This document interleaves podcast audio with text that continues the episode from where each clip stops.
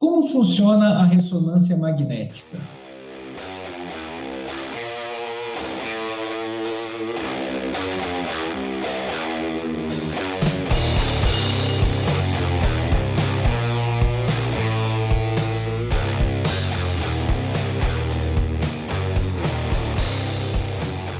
Somos do Show de Física estamos aqui para despertar sua curiosidade para a ciência. Eu sou o Giuseppe eu sou o Pedra. E eu sou o Daniel. E hoje vamos conversar com o professor Jair Freitas.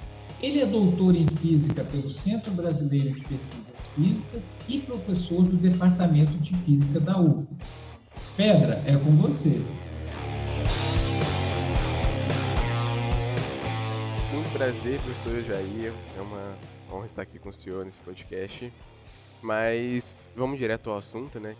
Todo mundo sabe mais ou menos, todo mundo já foi ao médico, sabe o que, que é uma ressonância magnética. Só que é muito.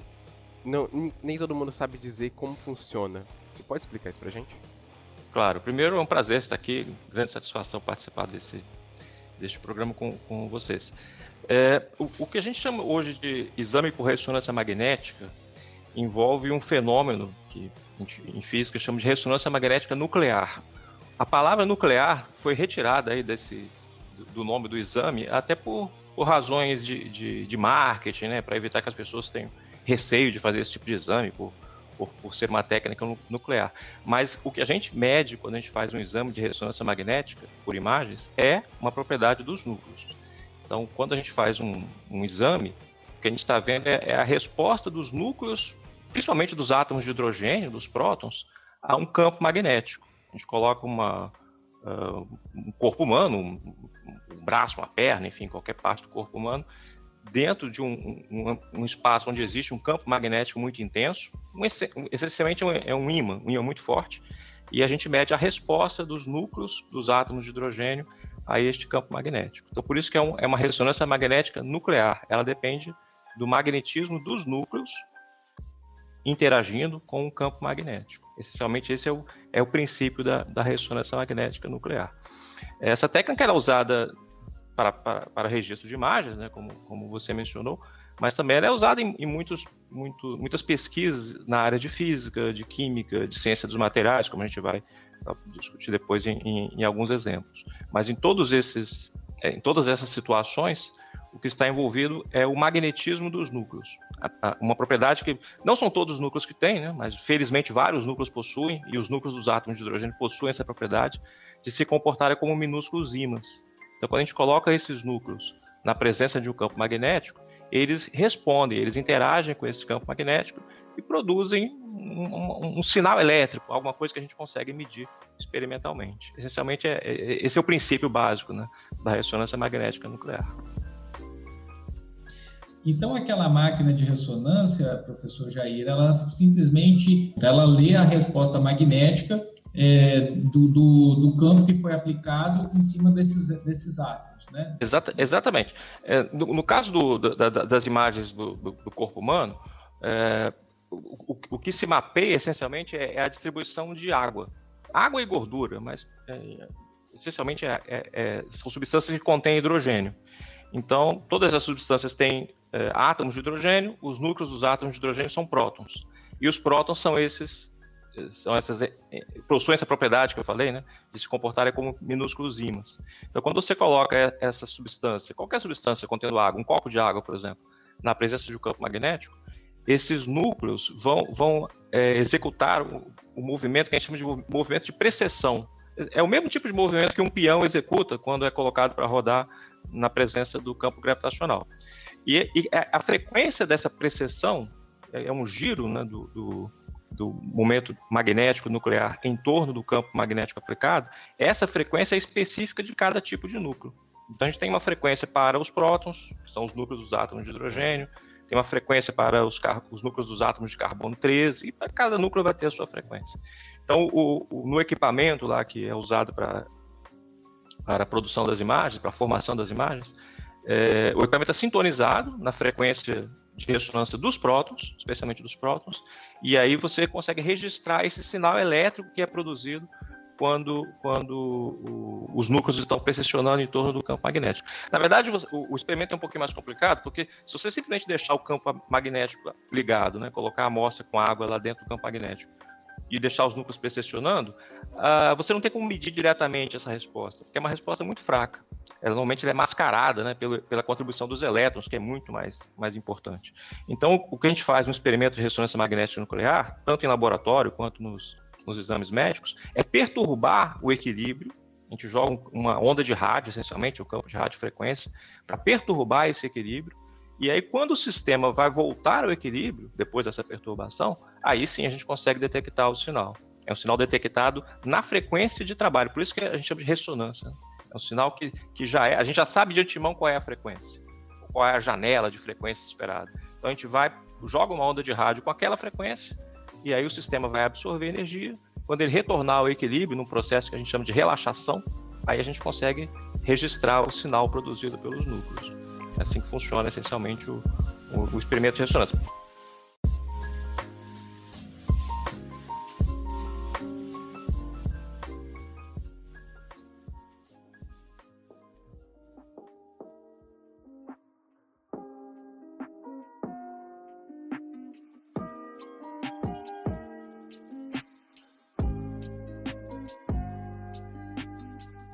Interessante, professor. É, como você disse aí, é, saindo um pouco né, desse ambiente laboratorial lá da medicina, você poderia explicar um pouco melhor é, como que a gente se aplica e em qual, em qual âmbito científico a gente aplica essa ideia, essa, essa esse esse recurso da ressonância magnética e o que a gente faz com esses resultados que a gente obtém? as, as áreas de aplicações são, são muito vastas, né? É, além das aplicações médicas, que são as mais conhecidas, assim, é, fora da academia, né? É, no, no, campo científico, a técnica de ressonância magnética nuclear é usada para caracterizar um material, para obter informações sobre o material do ponto de vista local, ou seja, quando a gente quer, quer saber com quem os núcleos estão interagindo, qual é o ambiente químico que cerca um certo tipo de núcleo. E aí, nas pesquisas em laboratório, a gente não fica restrito aos prótons. Como eu disse, a gente pode estudar é, respostas de núcleos de carbono, muito importantes para materiais orgânicos, por exemplo. A gente pode estudar a resposta dos núcleos de fósforo, dos núcleos de silício, enfim, de, de, de, várias espécies nucleares. Não vou dizer de qualquer espécie, porque é essencial que os núcleos possuam magnetismo e nem todos os núcleos possuem é, essa resposta magnética. Mas existem várias espécies nucleares que têm essa resposta magnética. Então a gente consegue, por exemplo, é, de, determinar a estrutura química de um composto. A gente consegue levantar uma impressão digital de uma substância. Existem, existem é, bancos de dados que já, já possuem lá quais são as frequências de ressonância típicas para um determinado tipo de substância. Pode ser substância orgânica ou não. Então, se você pega uma substância desconhecida e faz um registro, um espectro de ressonância magnética nuclear, por comparação, você pode identificar né, qual é a composição daquela substância, pode determinar as quantidades, inclusive, é uma técnica quantitativa. Você pode determinar as frações as concentrações de várias componentes em uma mistura. É, existem muitas aplicações é, recentes aí, da, da, da, última década, ou das duas últimas décadas, na área de petróleo, por exemplo. Você pode estudar é, composição de misturas contendo diferentes fluidos, é, emulsões contendo óleo e água. Então a gente tem como obter informações sobre é, composição química e distribuições de, de componentes em, em, misturas que possuem aplicações em diferentes áreas, né? Como eu disse aqui, petro, é, ciência do petróleo, química orgânica, química inorgânica, é, ciência dos materiais de um modo geral, estudo de amostras como cimentos, catalisadores, silicatos, enfim. As aplicações são, são, são bastante vastas, porque é, essencialmente com RMN você consegue obter informações sobre composição química, sobre o ambiente químico local é, em torno, né, nas vizinhanças de, de, do, do, núcleo, do núcleo de interesse, do núcleo que você está estudando. Só queria perguntar se é, esse espectro, é, essa ideia da ressonância magnética, ela também está aplicada ali na, na, no espectrômetro que a gente usa ali no telescópio para captar a composição química de uma estrela ou de um objeto, no caso do serviço. Sim, é, é, é, RMN é, é, um método espectroscópico. Existem vários métodos de espectroscopia em física, vários métodos um deles você mencionou agora, a espectroscopia óptica, existem vários métodos pelos quais você consegue obter informações sobre composição de uma substância. Normalmente, é, registrando algum tipo de informação que depende da energia da, em que acontece a absorção de, de, de, de ou, ou, interação com algum tipo de onda eletromagnética, ou em função do comprimento de onda. Então, espectros você pode registrar em diferentes faixas de comprimento de onda. A espectroscopia por ressonância magnética nuclear, ela ocorre na faixa das ondas de rádio, que eu falei agora há pouco, né, que a gente usa ondas de rádio para perturbar o equilíbrio essa frequência de ressonância dos núcleos, ela se dá tipicamente na faixa de ondas de rádio, dezenas, centenas de megahertz. Então é uma técnica espectroscópica para essa faixa, enquanto que a espectroscopia óptica vai, vai trabalhar em frequências mais altas, enfim, espectroscopia por ressonância eletrônica vai trabalhar em outras frequências. Cada técnica espectroscópica vai ter uma, uma faixa de frequências que vai ser útil para identificar algum tipo de informação correspondente às interações que acontecem naquela faixa de frequências. Entendi, professor. Bom, é, como você falou, existem diversas aplicações em diversas áreas diferentes que a gente pode colher diversos resultados. Mas você sabe me explicar um pouquinho melhor como que funcionam os aparatos, os aparelhos que a gente usa para poder fazer esse tipo de experimento, essas medições? Bom, o primeiro e talvez o principal, aquele que é mais é, de mais, mais, mais, alto custo, é, ingrediente né, de qualquer equipamento para fazer experimentos de ressonância magnética nuclear é o ímã. É o, é o objeto que vai gerar o forte campo magnético. Aqui eu estou falando de campos magnéticos de fato fortes, bastante intensos. É, só para vocês terem uma ideia, os campos que a gente normalmente usa em, em, equipa em é, instrumentos para registro de imagens, exames médicos, são na faixa de 1,5 Tesla. Tesla é a unidade de campo magnético né, do Sistema Internacional de Unidades. 1,5 Tesla. Os campos que a gente usa em laboratório são mais altos, da faixa de 10 Tesla, pode chegar a 20 Tesla. É, o campo magnético da Terra é da ordem de 10 a menos 4 Tesla. Os campos magnéticos de ímãs, desses ímãs de geladeira, eles são da ordem de 10 a menos 3 Tesla, algo assim. 10 a menos 2 Tesla, os ímãs mais fortes. Então nós estamos falando de campos muito mais intensos do que os campos com os quais a gente está acostumado a lidar no dia a dia. Então quem já fez algum tipo de, de exame, é, não sei se vocês já tiveram essa, essa experiência, é, vocês devem ter visto aquelas placas, né? Aquelas mensagens de aviso, de cuidado, né? Porque pessoas que possuem, por exemplo, é, próteses metálicas, marcapassos, essas pessoas não podem ou, ou, ou têm restrições para fazer esse tipo de exame, exatamente por causa da interação com campos magnéticos muito fortes. É, é, relógios de pulso, aqueles relógios com ponteiro, né, aqueles relógios são afetados pelo campo magnético, cartões magnéticos, obviamente, são afetados. Então, quando a gente vai fazer esse tipo de exame, ou mesmo quando a gente vai no laboratório né, para usar essa técnica, a gente tem que tomar cuidado com a exposição aos campos magnéticos, que em condições normais não fazem nenhuma mal à saúde, ok? Não, não, é um, não é um método que envolva radiações de alta energia. Não, falei agora, são ondas de rádio. E os campos magnéticos estáticos também não, não possuem nenhum, nenhum efeito nocivo à saúde. Mas se você tiver é, próteses ou marcapassos, né, ou, ou estiver portando algum objeto magnético, obviamente isso vai ser um problema. Então o instrumento, a principal, o principal componente é esse, é o magneto, é o ímã, tem que ter um ímã muito forte. Esses ímãs normalmente são feitos com, com é, fios supercondutores, é, para produzir um campo muito alto, você precisa de um circuito elétrico, uma bobina, que transporte uma corrente elétrica muito alta. Então, como fazer isso de maneira energeticamente eficiente? Usando supercondutores, porque a resistência elétrica é zero e a corrente elétrica fica passando ali essencialmente sem, sem nenhuma perda. Então, para produzir esse campo magnético, você precisa do supercondutor. Para manter o supercondutor ativo, no estado supercondutor, com resistência elétrica zero, você precisa desfriar o, o circuito, a bobina, a temperaturas tipicamente na faixa do hélio líquido, ou seja, 4,2 Kelvin. E para isso a gente usa é, tanques criogênicos, esse é o nome que se usa, né? contendo hélio líquido na parte interna, onde fica mergulhado o, supercondutor, e em volta a gente coloca um tanque de nitrogênio líquido a 77 Kelvin para evitar eh, ou para diminuir né, a perda de calor, para evitar a perda muito rápida do hélio, porque o hélio é muito caro, né? É, é um, uma substância rara, difícil de, de, de, encontrar, difícil de comprar, inclusive, né? é, é, muito caro. Então, esse é o principal componente. Além do, do, do supercondutor, né, que produz esses campos magnéticos intensos, é, você precisa de, de, um, de um circuito elétrico contendo também bobinas, mas aí bobinas comuns, bobinas convencionais, para produzir a, a, os campos de radiofrequência, que eu falei que a gente tem que perturbar o equilíbrio. Né? Então você sempre tem que ter lá uma bobina por onde vai passar uma corrente elétrica, aí é uma corrente elétrica bem, bem mais, mais de intensidade bem mais baixa, né? para produzir esse campo de radiofrequência. No caso dos, dos equipamentos de, de, imagens, você ainda precisa de um, de um, de um terceiro componente importante, que são é, gradientes de campo magnético. O que, que é isso? Você tem um campo magnético intenso produzido pelo supercondutor, mas que é um campo uniforme, um campo que não depende da posição.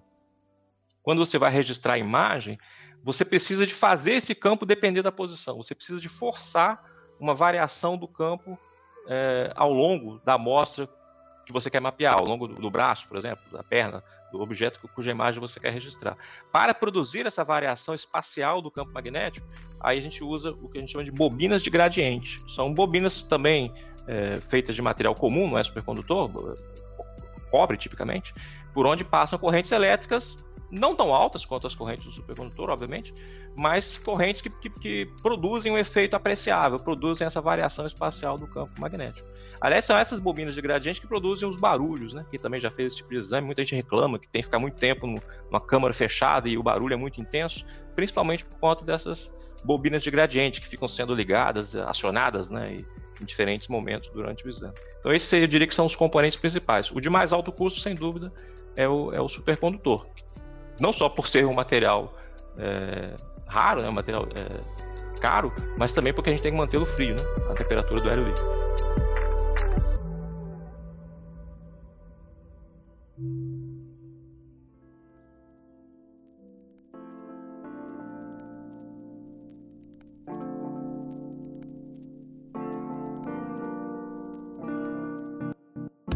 Ótimo, professor. Agora que a gente já entendeu um pouco melhor é, sobre a, as aplicações práticas desses estudos e dos equipamentos, deixa eu fazer uma pergunta um pouco peculiar agora. É, pensando no futuro, é, a palavra-chave né, do futuro que todo mundo diz é a computação quântica. Existe alguma relação é, da, dentro da, do ramo da computação quântica com a ressonância magnética?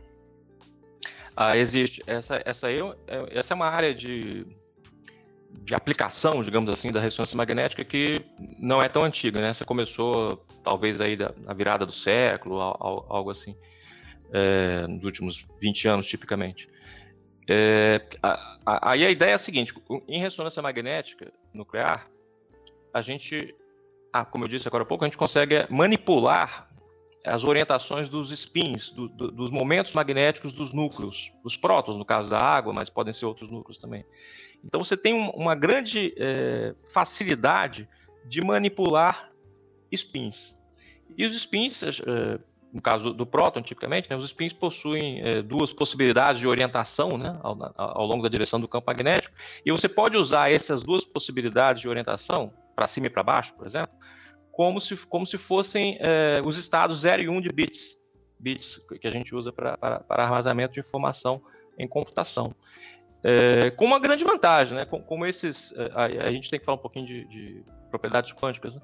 como o, o, os spins obedecem a, a princípios, né? A, a, um comportamento descrito pela mecânica quântica, a gente não tem só as possibilidades 0 e 1, um, né? a gente pode ter combinações, combinações, superposições, é o termo que a gente usa em física, desses dois tipos de estados. Então é possível criar uma série de, de, de algoritmos, de, de chaves lógicas, envolvendo a manipulação desses spins.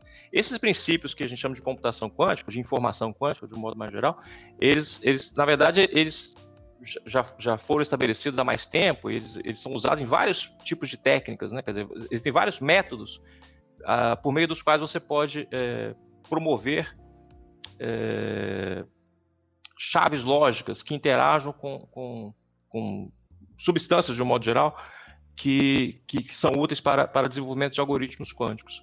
Mas a, a ressonância magnética é uma delas. É, é, ela é muito interessante porque, é, como eu disse, a facilidade que você tem de manipular os spins usando campos de radiofrequência, ela é, ela é, enfim, é uma, é uma facilidade já bem estabelecida. Né? Os métodos instrumentais para isso já são muito bem estabelecidos. Então, sem, sem, dúvida, essa é uma área que já tem crescido muito nos últimos tempos e vai, vai crescer mais ainda. A dificuldade que a gente tem hoje em dia é porque quando você vai, vai é, organizar, né, vai tentar implementar algum, algum circuito quântico, você idealmente, você necessitaria de ter controle individual de cada spin no, no seu sistema. E eu, como eu falei no começo aí, quando a gente faz experimentos de ressonância magnética nuclear, a gente lida com núcleos em, em uma quantidade enorme de, de, de, matéria, né? Uma quantidade enorme de moléculas de água, por exemplo, contendo uma quantidade enorme de núcleos. É, então, é necessário desenvolver métodos, e esses métodos têm sido desenvolvidos aí de maneira experimental nos últimos tempos, para, para lidar com é, experimentos de RMN em escala nanoscópica. Você tem que ter sistemas em escala muito pequena e que você consiga interagir quase que individualmente, spin por spin. Esses métodos estão sendo desenvolvidos e, e, e eles têm demonstrado um, um bom potencial né, para eventualmente ser ser utilizados no futuro para a construção de computadores quânticos efetivos, né, baseados em ressonância magnética nuclear. Não é a única técnica, como eu disse, existem outras técnicas, existem técnicas baseadas em circuitos supercondutores, baseadas no spin do elétron, existem técnicas óticas, que talvez sejam as mais, as mais é, promissoras hoje em dia, mas a ressonância magnética nuclear é uma delas. Então, sem dúvida, computação quântica por RMN é uma das, das áreas de pesquisa mais, mais é, quentes, digamos assim, mais promissoras, né? pensando aí no futuro próximo.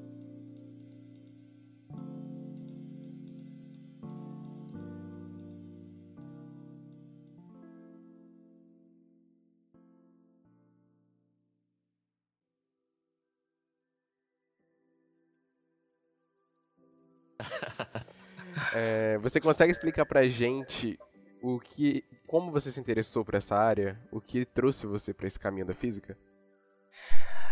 Ah, essa, essa vai longe, né? É, assim, eu comecei a ouvir falar sobre ressonância magnética, a gente ouve falar né, sobre ressonância magnética na graduação, né? No, no, quando a gente vai estudar as propriedades né, da, da, da, matéria, né, nos cursos de estrutura da matéria ou de física quântica. Sem dúvida ali é, foi, foi o primeiro contato que eu tive com, com o assunto. E depois lá no ao, ao, começar o curso de mestrado, né, eu tive a sorte de ir para um local que havia, em que havia um grupo de pesquisa muito, muito atuante nessa área, que atua até hoje, inclusive, lá no Instituto de Física de São Carlos. Eles, eles trabalhavam com desenvolvimento não só de equipamentos para é, aplicações médicas, né, eles foram os, os primeiros desenvolvedores de, de tomógrafos por ressonância magnética nuclear aqui no Brasil, estiveram entre os primeiros desenvolvedores, até hoje atuam muito nessa área, e também atuam, já atuavam e atuam até hoje, com aplicações é, na área de materiais, na área de química, de, de, de ciência de materiais de modo geral. Então eu tive a oportunidade de conhecer lá um professor, o professor Tito Bonagamba, e aí comecei a fazer o mestrado com ele, e assim eu, eu, eu tomei é, contato com a parte experimental. É, eu acho que o, o, que é muito atrativo na, na, na, pesquisa por RMN é que você consegue aliar é, uma técnica que tem muito de física, é preciso saber entender né, bastante de física para compreender o fenômeno, para entender como que as, as, uh, as etapas do experimento são desenvolvidas. Vocês viram aqui que eu falei bastante sobre magnetismo, sobre supercondutividade, sobre um pouquinho sobre física quântica. Então, de fato, tem muita física, mas também tem uma parte muito aplicada, né? É uma técnica que permite que você interaja com, com, com diferentes setores do conhecimento. Então, essa, essa duplicidade, né, essa, essa, versatilidade que a técnica oferece, sem dúvida, foi um aspecto que, que me atraiu e, e acho que atrai uma, uma, uma, quantidade muito grande de pesquisadores até, até, até a atualidade. Ótimo, professor. E o que você diria para talvez um futuro pesquisador que tenha interesse em seguir essa mesma área que você estuda? Ah, primeiro estudar, né? Bastante. Vocês são estudantes de física, sabem que qualquer é, área que envolva pesquisa é, de alto nível em física depende de muito, muita teoria, né, do conhecimento de muita física e também de muita matemática, né, enfim, de, de conhecimento das, das, ferramentas que a gente precisa para desenvolver qualquer, qualquer pesquisa de, de, de alto nível. Além disso, eu acho que é, é um, isso sempre foi verdade, mas está se tornando cada vez, acho, mais importante, né? É, é importante que a gente procure é, a, as pesquisas interdisciplinares ou multidisciplinares, talvez seria melhor dizendo, é preciso que a gente cada vez mais incentive as interações entre diferentes áreas do conhecimento. Então, se alguém pretende fazer trabalhar com física, ter uma formação sólida em física, desenvolver pesquisa em física, isso é muito bom.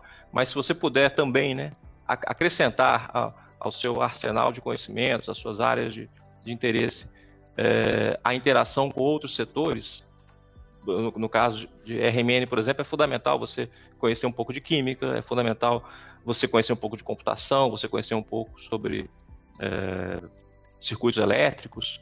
E para outras áreas da física, você certamente a, a, a interação com, com, com setores de, de, de, outras áreas do conhecimento também é, é, é importante.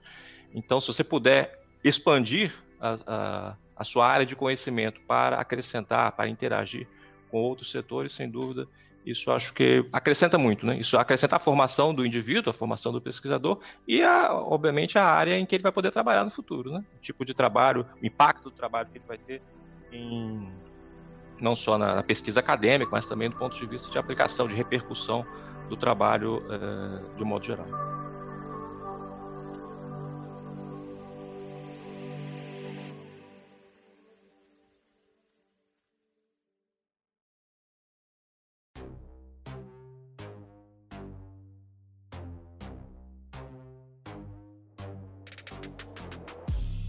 Professor Jair, obrigado por essas explicações objetivas sobre o fenômeno da ressonância magnética nuclear, tão presente no nosso dia a dia e de fundamental importância para a ciência. Obrigado a você que ficou com a gente até aqui. Esperamos que tenha despertado sua curiosidade sobre esse assunto. Se você gostou, envie para os seus amigos e siga, siga a gente no Instagram, arroba Show de Física. Até a próxima!